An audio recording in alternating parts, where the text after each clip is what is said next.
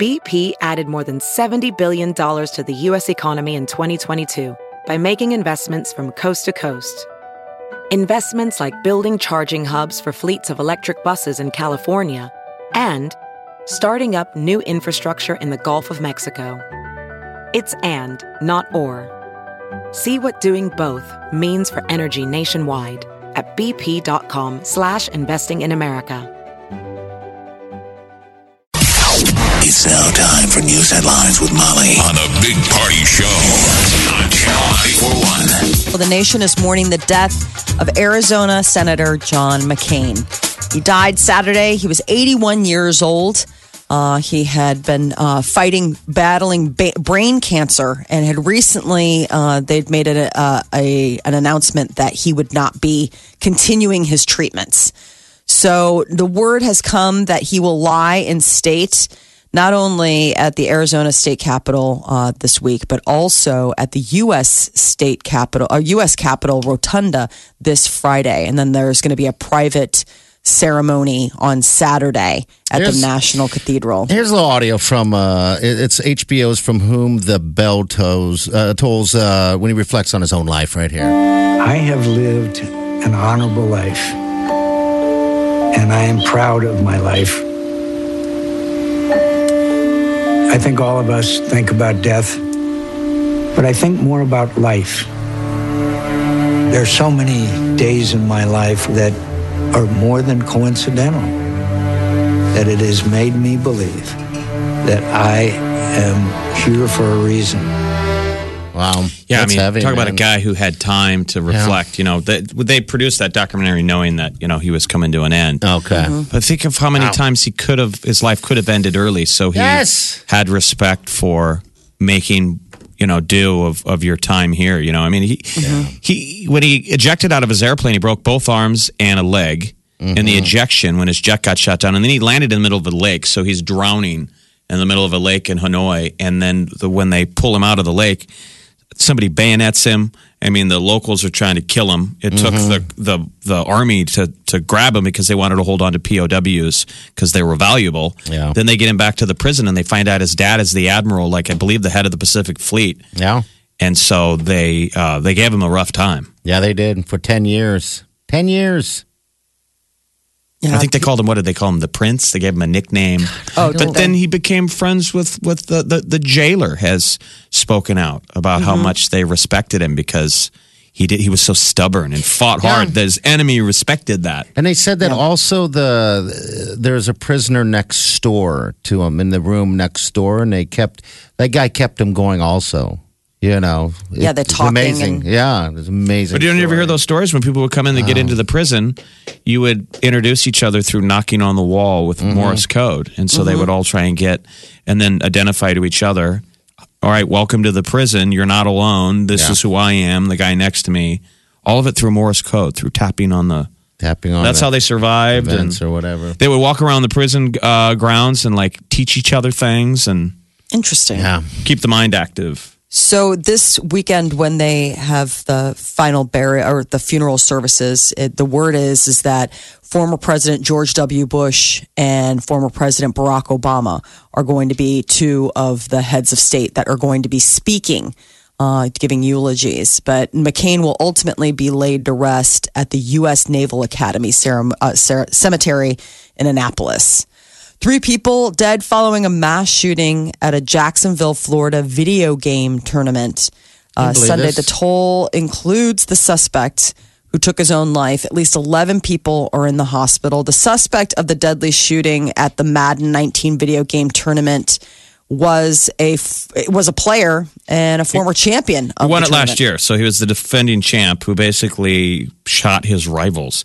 You can see video captured on on of a laser. You know, he had like a little laser sight on his handgun. Yeah, that did- and you see it sweep one of the people before the shooting. You know, and everybody witnessed it live on on Twitch. Now, this was Madden. You know, people always blame shootings on video games. Well, this Yeah. is football. Right. You would think I this love would have Madden. happened at like the Call of Duty yeah, I know. Right. Championships. But you know, some of the guys that had beat him in this tournament said that he was like cold. You know, like a guy beat him in a game and tried to shake his hand, and he that wouldn't. He wouldn't shake his hand. Oh, weird guy. He looked odd. Uh, very odd. So 19, I can't believe they've been doing this for 19 years. Isn't that crazy? Madden. I love Madden too. I, what we missed this time of year is that this used to be when EA would put out the college football, which they don't make anymore. No. It was originally Madden Why is football that? and then NCAA because they, they can't work out the rights for the teams. You, Got it. You can't have Players. college players Uh-uh. being represented. Okay. So it used to be the nerdy thing, though, if you're a football fan and a video game fan, everybody got uh, NCAA college football. Yes. And it would have been coming out right about now. And then so you would spend days and hours going in and loading the actual rosters Yeah. of all of your teams. Oh, wow. Oh, I'm Well, sure your husband did it. Oh, I mean, I'm I'm sure. Speaking of rosters, though, this weekend when Nebraska hits, you know, the, the, Hits the field, yeah. hits the field, uh, freshman quarterback is going to be starting. Adrian Martinez, first string. Uh, he's going to be the first true freshman quarterback to start a season opener for Nebraska. So, time to go buy your number two Husker jersey for quarterback Martinez. Martinez. We had one before. They can just repurpose that one. Um, yeah, congratulations for the starting gig. It's going to be a good season. TikTok, man. Game is Saturday night. seven, o'clock Seven kickoff. o'clock, yeah, at home. We all, everyone should know that if you don't know any about anything about this, you apparently live on a rock. Right. So, it is airing on go. Fox, though, in case you can't make it to the stadium. It is a hot ticket. Uh, hot does not describe Nebraska in July. While much of the world was baking, some areas even on fire, there was a nice little cool spot in the heart of the United States, and that was our state, Nebraska. The only state in the U.S. to be classified as noticeably cooler than average for the month of July. Oh, July. Okay, all right. Mm-hmm. I see that. It was among those areas of the globe that ran counter to the planetary average by being on the cool I side. think it was hot all over the world. Uh, Ireland was the warmest July it had been in 40, maybe 50 years. Was it was the really? nicest summer any of them had ever remembered. Okay. They So- do not know how to handle heat in that country. that is the one thing. Oh, Omaha uh, got early triple digits back in May. Um, we had, you know, 100 degree, 101, but then uh, July proved to be a little bit cooler. So, what uh, the Kroger has announced that they are phasing out single-use plastic bags.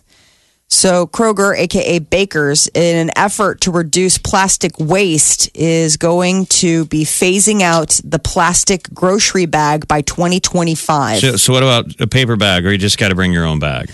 Paper bags and bring your own. Those it's going to be your like two the, the. Portlandia episode where the guy Yes. shows up at Whole Foods and he didn't bring his bag, Yeah. Yeah. which is Like, I well, can do I it buy all the time at Woolner's. We're like, I didn't bring my bag. And they're all like, "Where's your you bag?" I don't understand why he didn't bring his bag. We're in, a, we're in a. Kroger store. I don't know if they do it here because Baker's would be a Kroger, you know, type store.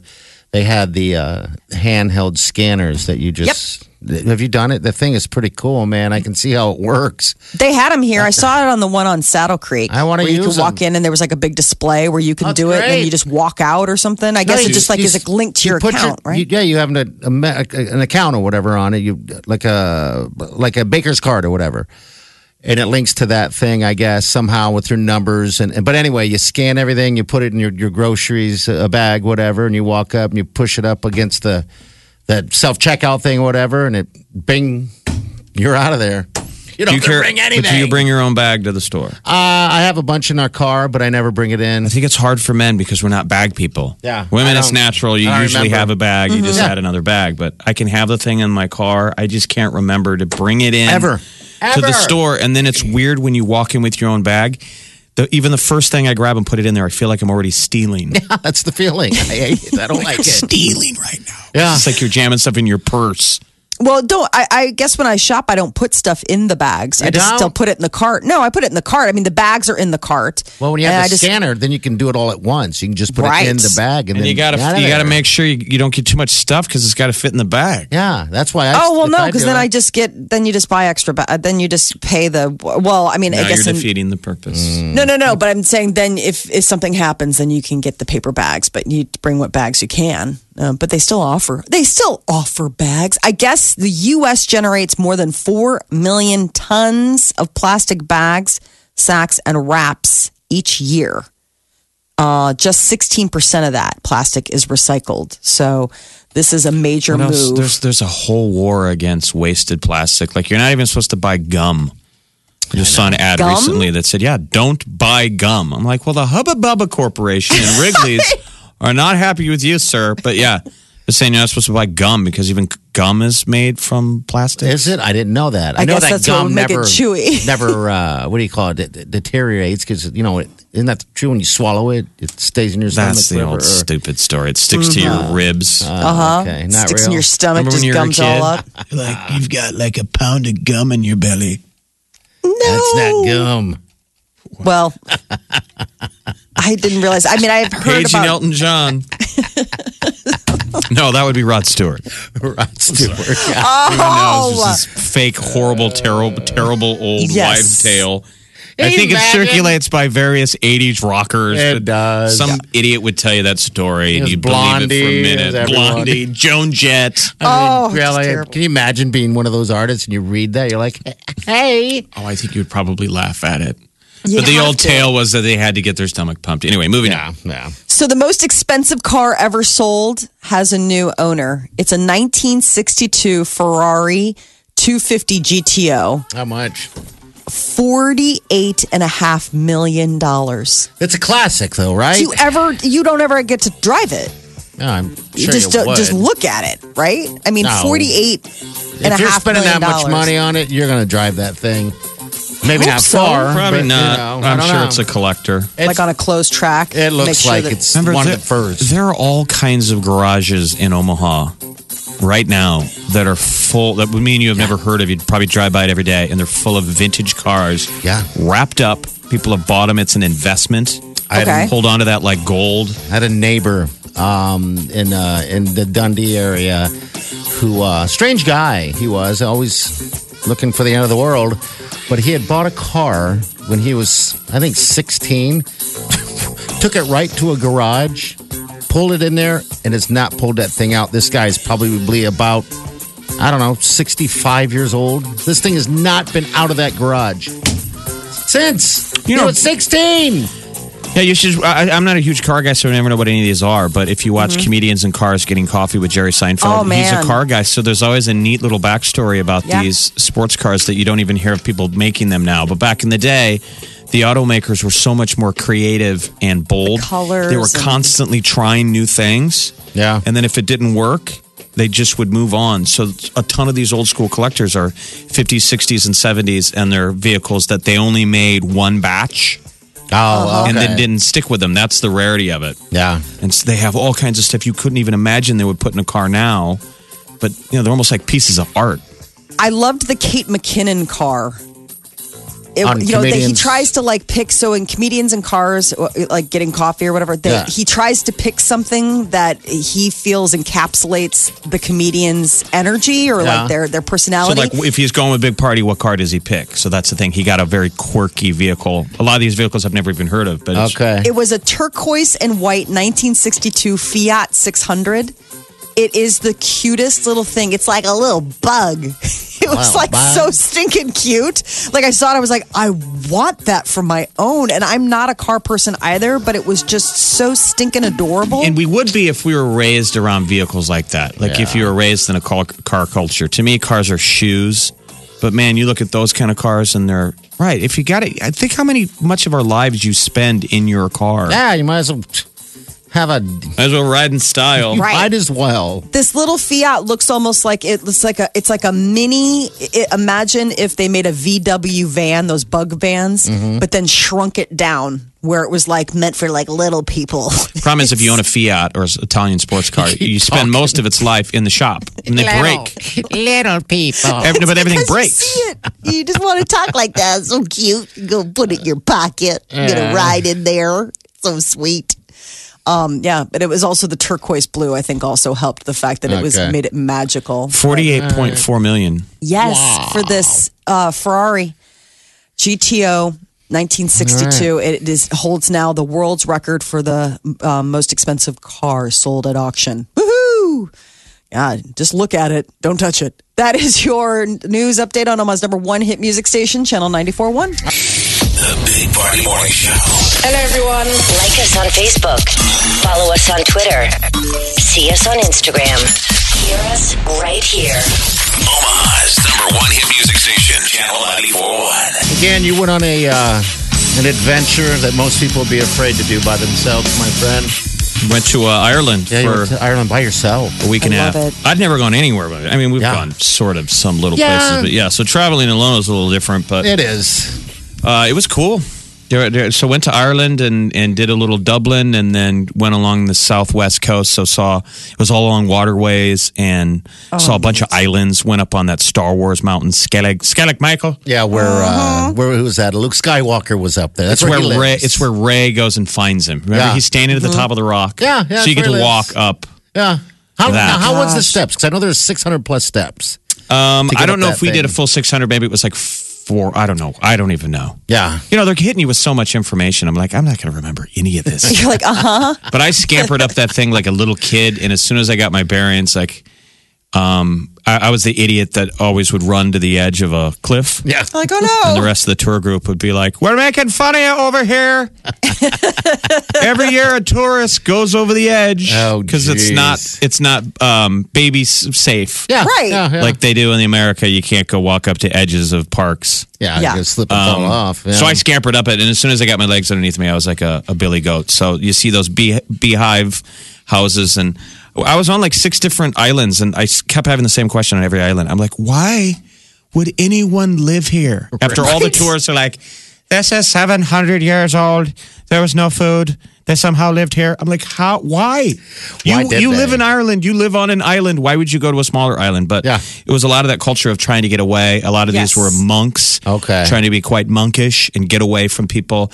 And then when the famine, the potato famine hit Ireland, um, and blight. everyone left the blight, a lot of them moved out to the islands because the islanders had learned how to survive despite the blight. A lot. Okay. They were so much hardier than the rest of the people. But All right, makes sense. It was amazing. And then it was a good week to be in Ireland because um, I didn't know this when I went over there. There was the Pope visit Yep. um, Saturday and Sunday. So Uh, how did you? When, all right, so you have a video that I that you'd sent of the Pope cruising by. Man, they are moving. And the too, Pope by the mobile, way. yeah, he's flying. He's flying through. Zip. Um, well, did you just walk upon that uh, there? Did, Yeah, because well, that was the official drive through um, Dublin at like four o'clock on Saturday. But you know, the whole country was a buzz about it, and so I returned to. I started in Dublin, and then I returned to Dublin on Friday. And every, a lot of locals were complaining because they're like, the whole city's going to be shut down. Ah. So a lot of us tourists were finishing up in Dublin, and we're all like, they're like, you won't be able to get a cab. It's going to be a madhouse. So I was a little like stressed. Like, it'll is it going to wreck the last two days of Dublin? No, it was very exciting. And so the the first official appearance after you see on TV he landed in Dublin mm-hmm. was he was going to go meet the president, do some stuff, and then he was supposed to show up at Dublin Castle. Yeah. So I, you know, ate breakfast, boogied over there. He was supposed to show up at noon. I got there probably about eleven fifteen and just camped out in front of Dublin Castle, and I got him driving right po- by and waving in a little blue Skoda car. Yeah. So when his entourage came through, it was like 15 lim- limos and motorcycles, and then right at the end, a tiny. It looked like a uh, Little Pope It looked like a Mini. Ford Escort, and he had the back window down, waving. As everybody gasped, like, "What? That's the Pope!"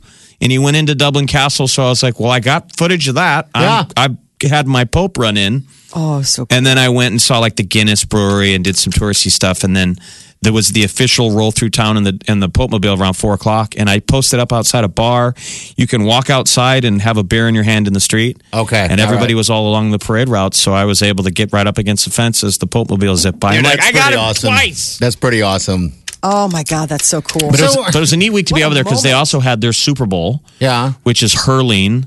Is their big national sport. Irish rules football and then hurling are their two biggest sports. And hurling's not vomiting; it's actually it's tossing. Pretty amazing. They all were saying all week, it's the fastest sport in the world.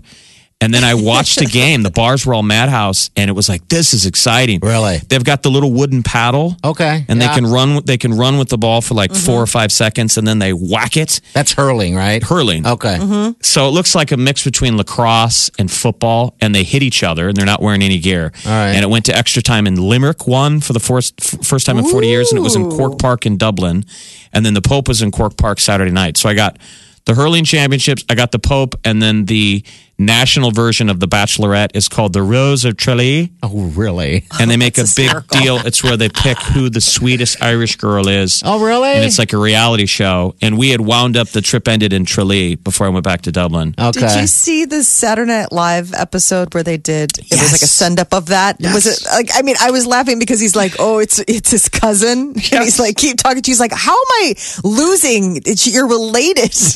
They said the oh, Irish that's got awesome. a little upset about that They SNL did. sketch.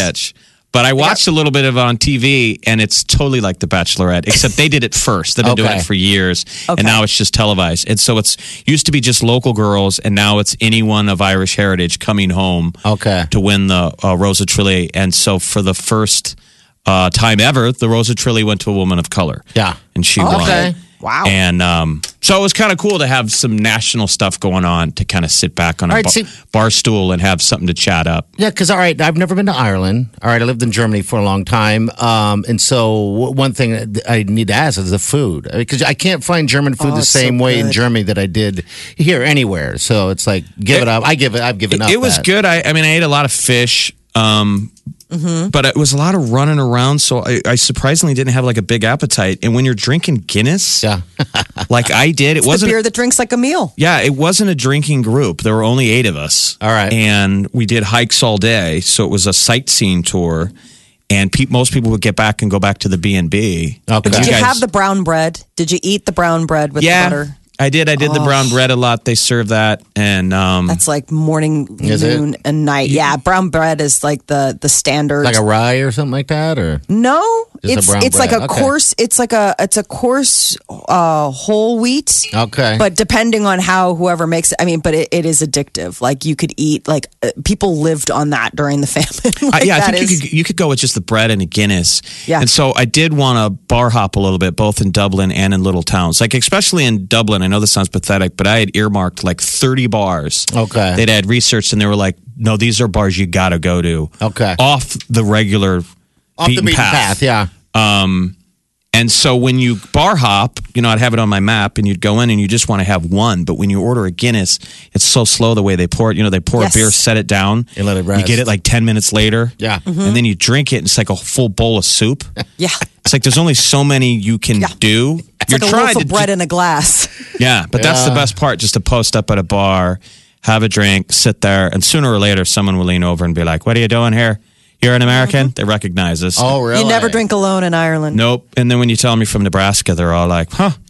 They kind of knew where that was. In the middle. You've got you've come a long way. And I'm by the way doing the worst Irish accent. Oh no. But I kept telling them, like, you guys know where Warren, you've heard of Warren Buffett? And they would say, yeah. And I'd say, well, that's where he lives, Omaha, Nebraska. And I'm like, they all thought I was making it up. I'm like, Bono comes to Omaha like three times a year. Oh, Yeah. Bono. And they think you're making that up too. They're like you lie. I can't even do an accent out there, so I don't even know. I tried to be quiet. I, I didn't do the accent. So our, our tour guide was named Donica, Uh-huh. and he was from County Cork. And then we had a girl named Emer, and she Oh, I was love from Emer. Northern Ireland. Okay. So we had this neat thing to witness a Northern Irish person and a Southerner talk about their local dialects and and their um It's very different. yeah, and they they all appreciate where you come from. So every Mm-hmm. person's very proud of their county. And this girl Emer was so sweet, this like 26 year old little redhead, and she would say stuff like instead of saying cool or awesome, she'd go, "Oh, that's class. Class. That's class." That's I like cool. that. I They're like little that. they're little terms like I kept. Crack. That's class. Yeah, the crack is like um crack is good fun. yeah. How's the but crack? it's crazy Crack the first time fun? I Okay. yeah like crack so they're like oh it's so good oh it's great crack last night oh yeah it was good it was some good crack and you're Not like what are you guys exactly Yeah. like but as an American you're like I'm sorry what kind of fun are you guys having and it's spelled C R A I C it's it's it's a Gaelic word but yeah Okay. class that's a good one I do so it's like kind of that. it's Yeah. kind of so things are well doing very well in Ireland right now, but it's like the culture there when things were bad, it was always trying to make light of when of everything terrible around you, and that's the Yeah. crack. So it was like very friendly. I thought Dublin was amazing, but I thought it was really neat to be outside um, outside. So I was in Tralee and Dingle and Kenmare and Kinsale and Baltimore. How awesome. And these are all Oh, like Kinsale. cities on the water. And you went a long time by yourself out there too.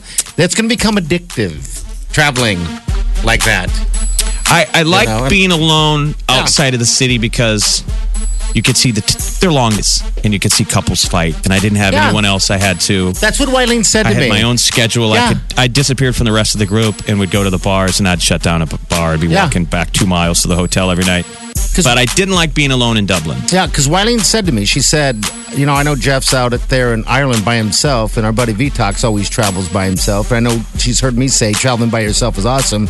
And I, I had to clarify to her that I'm like, yeah, traveling by yourself is awesome, but also traveling with somebody um, that you get a you travel well with is just as awesome. Absolutely, because you just as awesome. you want to share stuff. Yes. You know. and, and really, it is hard to find that perfect person to travel with. I mean, it, that's everyone can attest to that thing.